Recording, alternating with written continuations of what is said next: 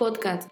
Este es un podcast del psicólogo Gregorio Camacho. Y usted puede checar toda la barra programática, puede comprar la edición impresa o informarse. Eh, sucede una noticia y Ultimátum está ahí. Y bueno, parte de la barra programática somos los psicólogos Andy Coutinho y su servidor Gregorio Camacho, quienes tenemos este espacio todos los jueves a las 5 de la tarde para hablar sobre salud mental. Dijimos la semana pasada que íbamos a hablar sobre eh, el tratamiento en el TDAH, ¿no? el trastorno déficit de atención con o sin hiperactividad, que ha dado mucho de qué hablar, sobre todo por el estigma que se le coloca a las personas. Vamos a hablar eh, en dos fases.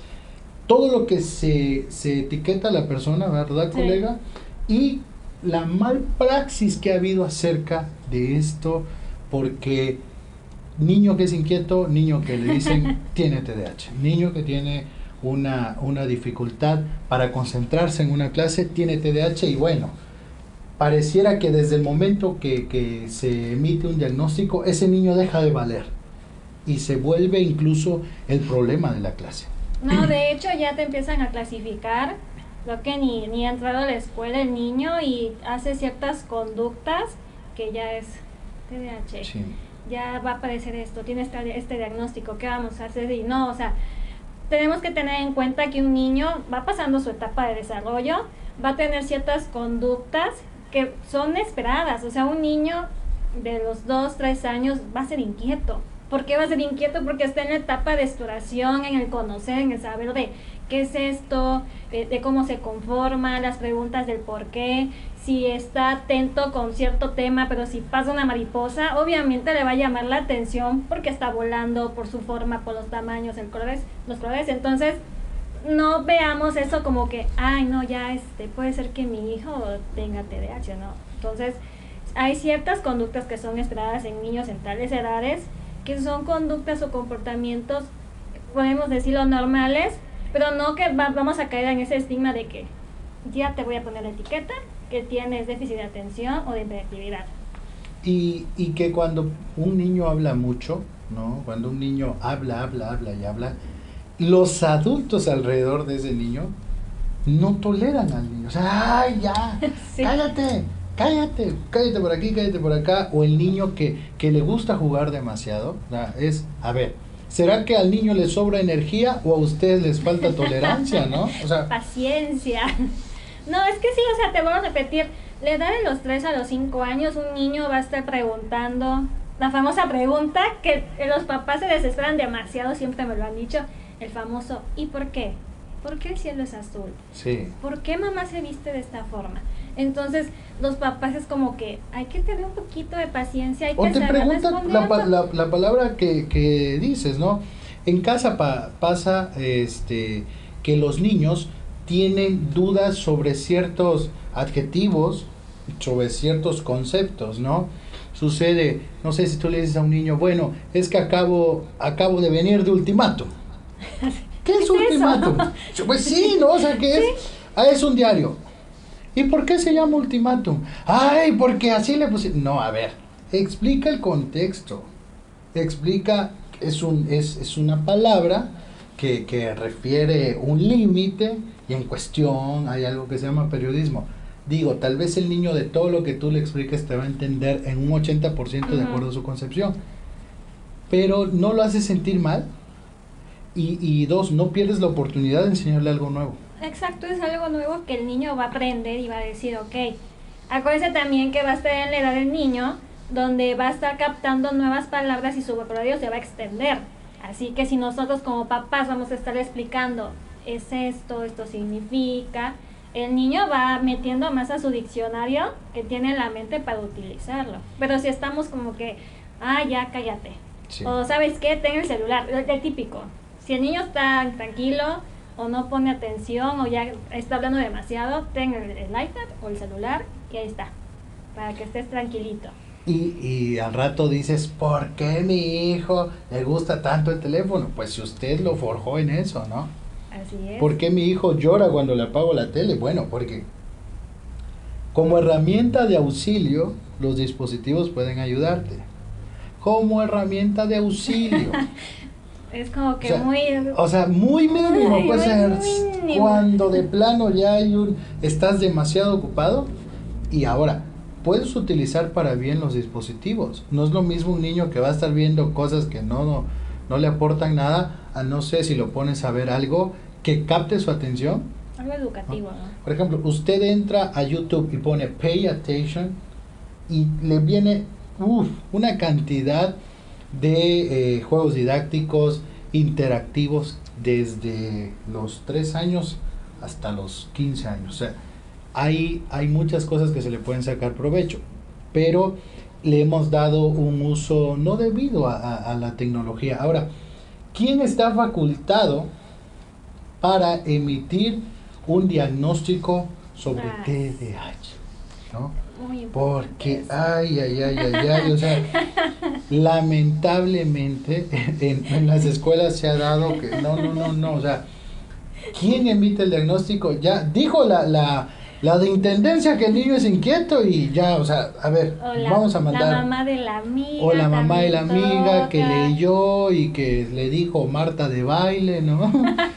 y, y- y cosas de esas. Entonces, lamentable, lamentablemente se ha, se ha desenfocado la objetividad en el tratamiento de- del TDAH porque hay un estándar, hay un parámetro, hay, hay ciertas pruebas eh, psicológicas, un examen neurológico. Exactamente. O sea, no es de que porque el niño se distrae y usted ya le ya le aplicó, a ver, este, ¿cuántos dedos tengo aquí? Le dijo, se va cuatro. lado. No, eso no es el diagnóstico. Tiene que ser multidisciplinario, neurología, psicología, pediatría. Psiquiatría. Psiquiatría, ¿no? O sea, en, en, esta, en este universo multidisciplinario es que se puede ejercer un diagnóstico. Ahora, me, me hacían una pregunta hoy por la tarde que, que- que íbamos a hablar de- del tema, ¿no? Me decían, ¿qué pasa si estoy en una comunidad? Y esto pasa mucho en Chiapas. ¿Qué pasa si estoy en una comunidad en la que los papás no tienen acceso a un paido, no tienen acceso a, a más, eh, no hay quien evalúe al niño, pero yo en base a una orientación que recibo de profesionales me doy cuenta que ese niño efectivamente cumple con todas las características del TDA. ¿Qué hago?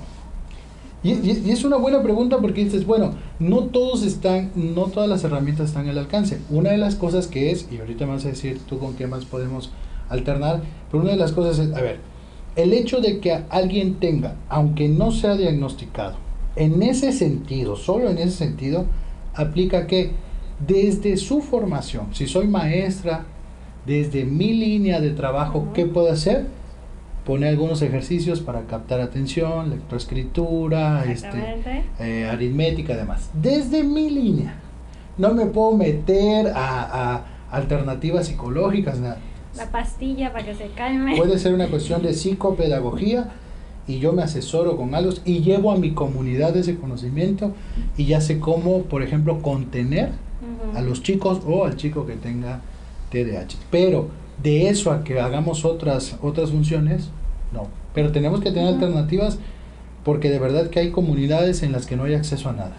Efectivamente, y de hecho hay muchísimo en internet, eh, mucho material para, los, este, para estos niños con déficit de atención o de hiperactividad. Hay muchísimos ejercicios en internet, de verdad se los, se los prometo, donde hay mucho trabajo de secuencia, de lógica, de directrices, lo que tú mencionabas de aritmética, de asociación de color con el objeto. Hay demasiadas actividades en internet que es muy fácil aplicarlos.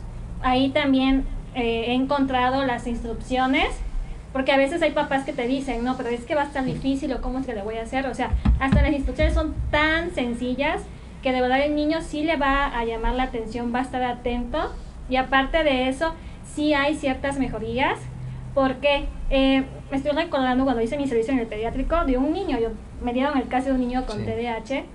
Eso sí, pues ya estaba medicado por el psiquiatra no, no fue chuchitos, no fue otra cosa, fue por un psiquiatra Y empezamos con ese, ese cuadernillo de actividades. Y créanme que tanto el apoyo en casa, en la escuela, porque tú mencionas, esto es un trabajo multidisciplinario, no nada más cae en nosotros los profesionales, sino que es escuela, casa y los demás médicos. Y obviamente el niño eh, mejoró demasiado su atención, pero muchísimo. Ya no era como que se distraía, sino que ya estaba muy atento y también podemos trabajar con los tiempos. Sí cada actividad que se le pone al niño es como que nosotros como los supervisores, como los psicólogos, como los maestros o los que están apoyando al niño, ¿cómo nos vamos a dar cuenta si estamos avanzando o no con, su, eh, con el objetivo, con el trabajo del niño? Es por el tiempo. Siempre vamos a estar contabilizando en cuánto tiempo lo hizo, puede ser que haya días que tarde demasiado y cuando vemos que va a ser menos es porque estamos progresando. Sí cada alternativa que, vaya a ser llevada a cabo por maestros, por papás, tiene que ser bien participada en cuestión de, del hogar, el entorno que se mueve el niño. Ahora, que un niño tenga TDAH no implica que tenga que ser discriminado, que tenga que ser visto como flojo, que tenga que ser visto como inquieto, ¿no? O sea, porque cuando digo la palabra inquieto pareciera que nos referimos a algo padre la verdad es que la gente no lo dice así, o sea, un papá no dice, mm, mi niño es bien inquieto, no lo dice así, o sea, este chamaco, ¿no? Ya no lo soporto, no lo aguanto, no se queda quieto, no se concentra, eh, no hace nada. Y hay una línea de, de, en la cuestión de, del déficit de atención que a mí me, me, me gustaría hoy que pusiéramos sobre la mesa análisis. ¿Por qué se distrae un chico? Realmente es un, déficit cerebral, es, un, es una cuestión neurológica que está actuando ahí, o qué pasa. ¿El niño tiene su atención en otro lado? ¿Cómo es el hogar de ese chico que tiene déficit de atención? ¿Será acaso que está sufriendo violencia o la está experimentando de forma visual, viendo a mamá, viendo a papá quejarse de la vida, a los abuelitos? De eso, los pensamientos. Alcoholismo, ¿no? Yo podría considerar más que el niño se desconcentra por una cuestión, por síntomas más apegados a la cuestión de la ansiedad infantil que a una cuestión de TDAH. Me podrá decir alguien, a ver, espérate, ¿tú crees que en, algún programa dijiste que la ansiedad infantil no existe? No dijimos no existe. Hay, ya hay, ya hay estudios que están comprobando que esta sintomatología está aplicando en niños. O sea, lamentablemente, antes los estándares se aplicaban a partir de 14 hacia arriba. Ahorita ya hay niños que tienen toda la sintomatología de la ansiedad, que están teniendo eh, ataques de pánico, ¿no? Desde muy pequeños. Y estrés. Y que este, este estrés precisamente, imagínate estar tú, alumno, tú niño de 7 años, que llegaste a la escuela escuchando que tu papá le metió una golpiza a tu mamá, que vas escuchando que no hay dinero, que vas escuchando que, que, papá es alcohólico, que hay eh, vicios en casa. ¿Cómo está? Y es que es un error que cometemos. Los niños no se dan cuenta. Eso es lo que ustedes piensan. Puede que esa desconcentración del chico sea debido a que está ya en, en la escuela angustiado por cómo dejó su casa, por qué va a pasar con su hermanito, qué va a pasar con la abuelita. Hay niños de 6, 7, 8 años que ya están sufriendo las dificultades de casa. Entonces, tenemos que hacer una evaluación bien, bien precisa y que haga las diferenciaciones correctas para no caer en una malpraxis. Porque tú puedes decirle al rato, yo medico a este niño, lo medico, va, ahí está, y el niño en realidad lo que tenía era un conflicto emocional. Exacto. No un problema de conducta. Por eso es muy importante esta parte de que no fomentemos, no normalicemos que este niño tiene TDAH así de alumnos por tres, porque no es de manera este, muy rápida para tener ese diagnóstico. Esto es un trabajo multidisciplinario donde es un equipo de trabajo donde vamos a estar evaluando si en verdad o no está sucediendo eso. No podemos hacer fácilmente que porque se distrae, porque eh, está en movimiento, no para de hablar, eh, tiene ciertas conductas de impulsibilidad, ya es como de, ah, ya, esto es, ¿no? Y aparte de eso, de dar un mal diagnóstico, o puede ser que de verdad lo tenga, hay que tener cuidado cómo manejamos esos temas con los niños, porque ellos lo escuchan y puede ser que lo capten de manera como estoy enfermo, estoy mal y créeme que vamos a empezar a, a causarle este daño de autoestima baja o la ansiedad puede ser que baje más. Puede pasar muchísimas cosas, entonces manejar estos temas, diagnosticar a sus hijos no es, no es un juego, hay que manejarlo de manera muy, eh, muy, ¿cómo se puede decir? Muy educado, muy como que, eh, ¿cómo se puede decir? Se me fue la palabra. Este... Muy objetivo. Ajá, muy objetivo, con mucha precaución. Con mucha mesura. Con mucha precaución, porque los niños de verdad entienden, saben qué es lo que está pasando, van como que asociando ciertas palabras y empiezan a decir, ok, estoy mal, estoy enfermo, ¿qué hice? Y mis papás van a creer o ya no voy a poder ser tal cosa. Y es un cúmulo de tanto de emociones como de pensamientos que al niño le va afectando. O el niño que no le prestan atención en su casa y, y el tener de TDAH y el diagnóstico del TDAH es la oportunidad perfecta para hacerse notar en casa. Sí, de hecho, perfecto. Yo, tengo TDAH, te los dicen con orgullo, ¿no? No, me ha tocado visitar escuelas y los niños, yo así de, yo tengo TDAH. ¿En serio? Sí, ¿y cómo sabes? Es que me dijo la doctora, ¿no? Pero es como un, es la forma en que yo me hago presente en mi casa, eso también pesa muchísimo. Y aparte, pues, imagínate este escenario de que X persona se lo pone de etiqueta y el niño empieza a decir, ok, ya sé cómo puedo eh, manipular tanto en casa como en la escuela para obtener cosas a beneficio, porque también de esa manera se este, suele suceder si no hay un buen diagnóstico. Hay muchísimas cosas que pasan, ¿no? Si no manejamos un buen diagnóstico con un niño, si no se va con un especialista y que te, te tengan como el expediente de que saben que esto es lo que está pasando realmente con el niño. Porque el niño o se tiene baja autoestima, queda en ansiedad, o son tan inteligentes que empiezan a manipular con el uso de, bueno, si me quieres tranquilo, que yo esté calladito en mi lugar, bueno, lo voy a hacer, pero a cambio de... Échame el teléfono, ¿no? Échame esto, échame el otro. Cómprame tal dulce, tal juguete. ¿Sabes, ¿Sabes qué ocurre también? ¿Qué modelo de niño tenemos? ¿Cuál es el niño ideal, pues, para la sociedad? Y, y esa pregunta casi no te las quieren responder porque tú les dices, bueno, no sé si te ha pasado con tus pacientes, yo se los he dicho Llegan, es que fíjese que este niño es así, es así. ¿Y cómo le gustaría que fuera su niño? ¿Cómo le gustaría que fuera realmente? ¿Cuál es la idea de usted? No, pues que fuera quietecito. ¿Cómo? Quietecito, ¿cómo? Que no hiciera nada. Es un ser humano, pues. O sea, estás hablando de una vida en pleno desarrollo que está interactuando con un ambiente. Si tú lo quieres para beneficio de confort, que el niño esté quieto sobre una silla, no vas a tener un hijo, vas a tener una mascota. Se escucha muy trágico y muy duro, pero no puedes hacer que tu hijo sea una persona inamovible. Tuviste un hijo, hazte cargo de su crianza. Tiene procesos, va a tener crisis, va a tener cambios. Pero si eres también un tirano como padre, que es, que es la palabra, o sea, al menor movimiento del niño, a la menor duda, paz, al, menor, al menor este, inquietud del niño, sape, golpe, grito. No estás educando a tu hijo, estás reprimiendo a tu hijo. Y esto que estás haciendo en la infancia te va a pasar factura. O sea, tal vez logres, porque hay muchos chicos que se vuelven temerosos a raíz de eso, ¿no? Que están en la escuela ya reprimidos. Oye, ¿por qué no juegas? No, no quiero. No puedo. Oye, ¿por qué no sales? Es que yo no puedo tomar refresco. Ok, pero toma un jugo, es natural. No, tampoco.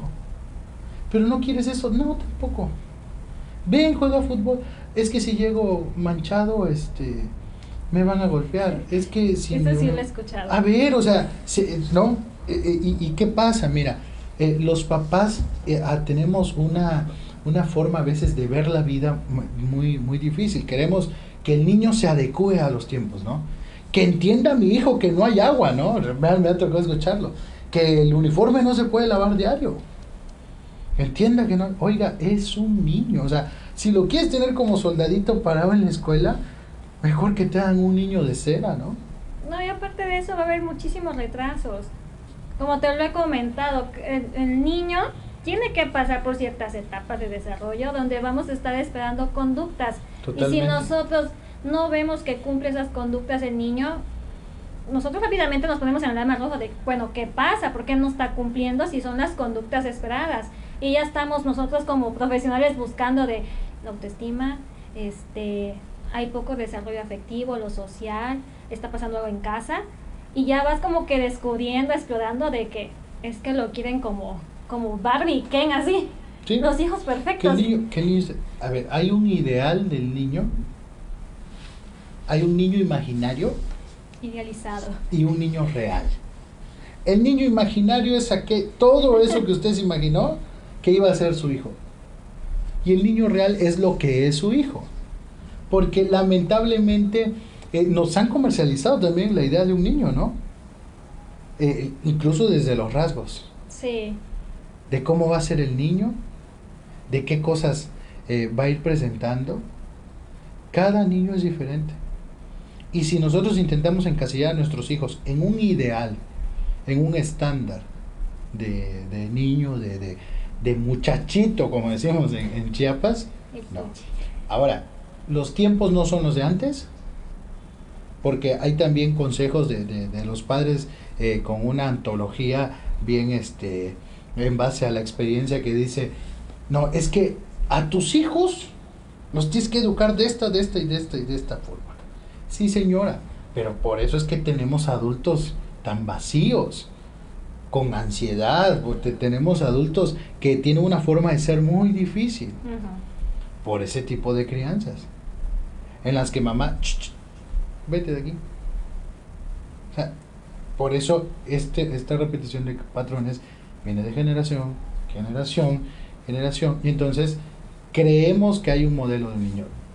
Despegue eso, desentierre esa, esa imagen. O sea, el hijo que, que usted tiene es eso, ámelo, ámelo como tal y aprenda a vivir las dificultades de forma, de forma objetiva. O sea, si, si en la vida todos, cuestiones físicas, cuestiones neurológicas, todos nos presentamos frente a dificultades. Lo importante es cómo vivimos esas dificultades. O sea, no espere que a su hijo no le pase nada, que nunca tenga una dificultad. Va a tener, o sea, va a tener sus propias batallas, va a tener sus propios conflictos, sus propios déficits. Pero no implica que por eso lo etiquetemos. Y tampoco implica que usted se acelere porque es que mi, mi hijo no este no dio no dio este el ancho en, en- en matemáticas, ya. Tiene un retraso mental. Ya. no, papás, de verdad, antes de que estén etiquetando, antes que le pongan el diagnóstico a sus hijos, mejor acérquense con los profesionales. Eh, nosotros ayudamos, hacemos ese trabajo para dar un buen diagnóstico. No caigan, por favor, en esas eh, famosos consejos de darle este té, darle este medicamento para que se calme. Cierto. No lo hagan, porque de verdad estamos haciendo un daño al niño. Sí, puede ser que lo vemos muy tranquilo, casi, casi durmiendo. Me ha tocado, me ha tocado ver mamás que dan un té que no me acuerdo ni el nombre. Y sí, el niño está muy tranquilo, pero ese- si no es el diagnóstico, ¿para qué le están dando? Y aparte, tengan en cuenta que un niño está en pleno desarrollo, tanto físico como mental, su cerebrito todavía se está armando y estarle dando medicamentos que no son ni autorizados por un psiquiatra, Sí. les estamos afectando, puede haber cierto retraso, ciertos efectos secundarios, que ahí sí, no queremos que suceda eh, cosas malas, ¿no? Que No no, se nos asusten, que no nos asusten los niños. Bueno, pues les agradecemos a todos los que están viendo el, el programa. Ah, recuerden, no muchas veces no nos aparecen todos. eh, no nos aparecen a veces los comentarios o quién lo está viendo, pero agradecemos muchísimo que nos ayuden a compartir, a que hacer que este programa llegue a otras personas. Vamos a leer algunos comentarios. Ay, Dice sí. por acá. Eduardo Aguilar dice, ¿de qué hablarán? ¿Criminalística? Dice, bueno, no sé. Fue cuando empezamos. Fue el inicio, al inicio que lo leí. Perfecto. No, hay un programa muy bueno en, en este, aquí en, en este, en Ultimatum que se llama Forense. pasa los días, por favor producción me corrigen si no es así, pasa los días lunes a las 6 de la tarde. Sí, por favor, y si no, si no es el lunes es el martes, pero pasa a los que les interesa el tema de criminalística. Lunes a las 6 de la tarde, esta producción. ya me digo. Lunes 6 de la tarde, Comunidad Forense. Está increíble el programa. Puede verlo mi estimado Eduardo Aguilar. Dice por acá Dianita Villegas, muy interesante, saludos, un abrazo. Gracias. Dice por acá, fíjate este comentario. Ay, sí, ya me Los encanta. mejores psicólogos de Chiapas. Wow. Pero Andy Coutinho, la mejor. Ah, sí. Muy bien, muy bien. Muchas Tienes- gracias. pa- para que vean que ya, ya hay fans de la No psicóloga Andy. Coutinho. Muy Ay, bien. sí, Sí, sí. siempre, tú te, siempre te llevas. los- Sí, sí, sí, sí, sí, Gracias, me hizo el día. Karina Trejo dice saludos, Doc. Muchas gracias, Karina. Eh, Dianita Villegas dice, etiqueta a una persona y dice, mira este programa, excelente. Adán Vázquez, buenas tardes. ¿Algún regalito para los presentes siempre en las transmisiones? Es cierto, Adán. Pero mira, que se comprometa la psicóloga Andy. Ya la otra semana es Navidad, que diga qué va a regalar. Ay. Que diga qué va a regalar. Es... No, pero ¿sabes Vamos qué? qué deja Adán, Vázquez, por aquí, él, él es propietario. Él va a decir que no, que su mamá es propietario de uno de los tacos y negocios de comida más famosos de Tuxtla ¿Por qué no me has están viniendo de Terán sobre... Bueno, no, no se van a ubicar, pero son unos que, que están, le- les dicen muchas veces los tacos del árbol, las empanadas debajo del árbol. Este cuate es... No, no, no, no, no, no, no. Él debería de conozco. invitar los tacos para Sí, porque Navidad, no, lo conozco, no sé qué Sí. tacos me hablan. Bueno, dice por acá, nos está viendo también Evelyn Molina en vivo y en directo y en la transmisión. y también eh, la directora Nilce, Socorro Morales. Muchas gracias a todos, de verdad. Les mandamos un abrazo por, por esto. Vamos a seguir adelante. Este, el próximo jueves también nos vamos a ver por acá. Aliste su regalo porque el próximo jueves es cumpleaños del psicólogo Gregorio Camacho. Ya. Es hora de regresar un poco de, de- de lo que durante todos es, toda esta pandemia. Estaba Sí. buscando un arbolito de Navidad aquí para dónde te van a dejar tus regalos. Sí, sí, no por hay. favor, aquí, así y, y, eh, debajo de la pantalla, no importa. Bueno, agradecemos mucho a todos los que vieron el programa, a los que lo van a compartir, a los que los van a ver más al rato. Muchísimas gracias. Ya se nos fue otro jueves, psicóloga Andy. Ya va acabando, ya va acabando el año 2020, así que muchísimas gracias por vernos, por sintonizar, por dejar sus comentarios y porque siempre son fieles ahí, están Totalmente. con nosotros viendo. También la frailesca ya está siendo conquistada por Ya, ya- ya Ultimatum. estamos conquistando. Perfectísimo. Bueno, les mandamos un abrazo a todos. Soy el psicólogo. Gregorio Camacho y la psicóloga Andy Ándale. Coutinho. Nos vemos el próximo jueves aquí en Salud Mental. Si te gustó este programa, suscríbete y sigue al psicólogo Gregorio Camacho en todas sus redes sociales.